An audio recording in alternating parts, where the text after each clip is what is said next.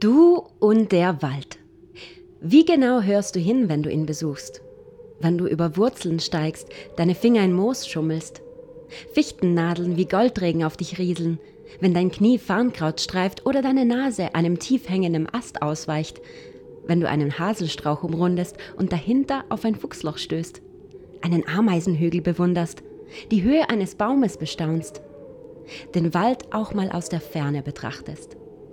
Willkommen in unserem Wald. Hier gelten Dinge, die in keinem anderen üblich sind. Aber auch dieser hier ist ein komplexer Lebensraum, in dem alles miteinander verbunden ist, durch alle Schichten hindurch. Wurzel, Moos, Kraut, Strauch und Baum dort, Malerei, Zeichnung, Fotografie, Skulptur, Installation und Performance hier.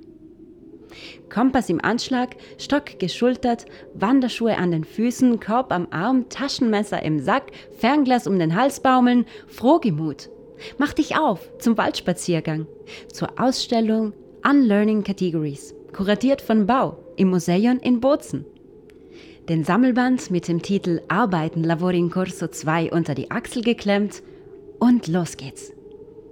Versuch dich im Dickicht zurechtzufinden. Verlass dich auf dein Ohr. Verlass dich auf dein Auge. Es wird fantastisch. Es wird grotesk, auf alle Fälle komplex. Real? Egal.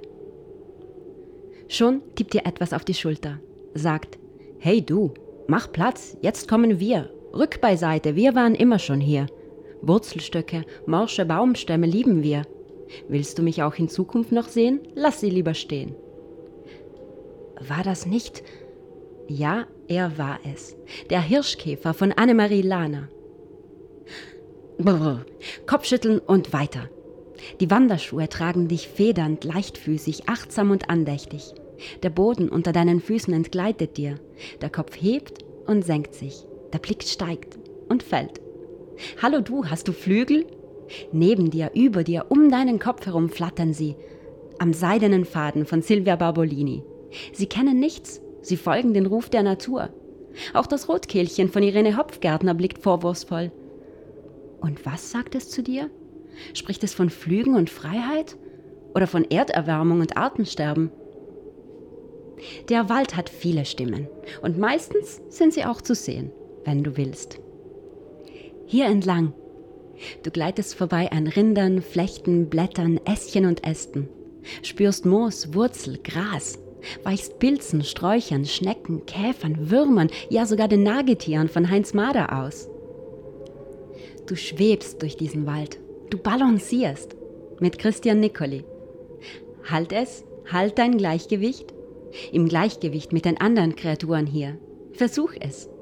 Neben dir die weiße Möwe von Franz Bichler schwingt in ihrem eigenen Kosmos. Lass dich drauf ein. Hörst du ihre Poesie? Und den Wind, der durch die Ranken und Gewächse im Wintergang von Elisabeth Hölzel pfeift. Er summt Lieder, die auch traurig klingen. Er spielt mit trockenem Laub, entreißt sich ein Lächeln, erwidert den Blick, der ihm von den Wänden entgegengeworfen wird. Zart, leise, zaghaft.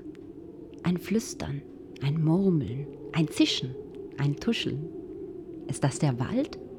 Spricht so ein Baum? Schwatzt so ein Blatt? Stürmisch wird es. Erde wirbelt, Zapfen fliegen, Samen flitzen, Nadeln blitzen. Es rauscht und braust und bläst und wirbelt. Ein Regenbogen, ein weißer Vogel, ein entzürnter Boden, erregtes Grün. Es ist beides. Abschied und Wiederkehr von Cornelia Lochmann. Es ist laut und friedlich.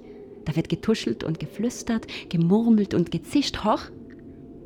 Es wird geziebt und gezwitschert gepiepst und gesungen, auch in unseren Wäldern. Lass dich vortragen in einer dieser Mondkapseln von Karin Weltbohner.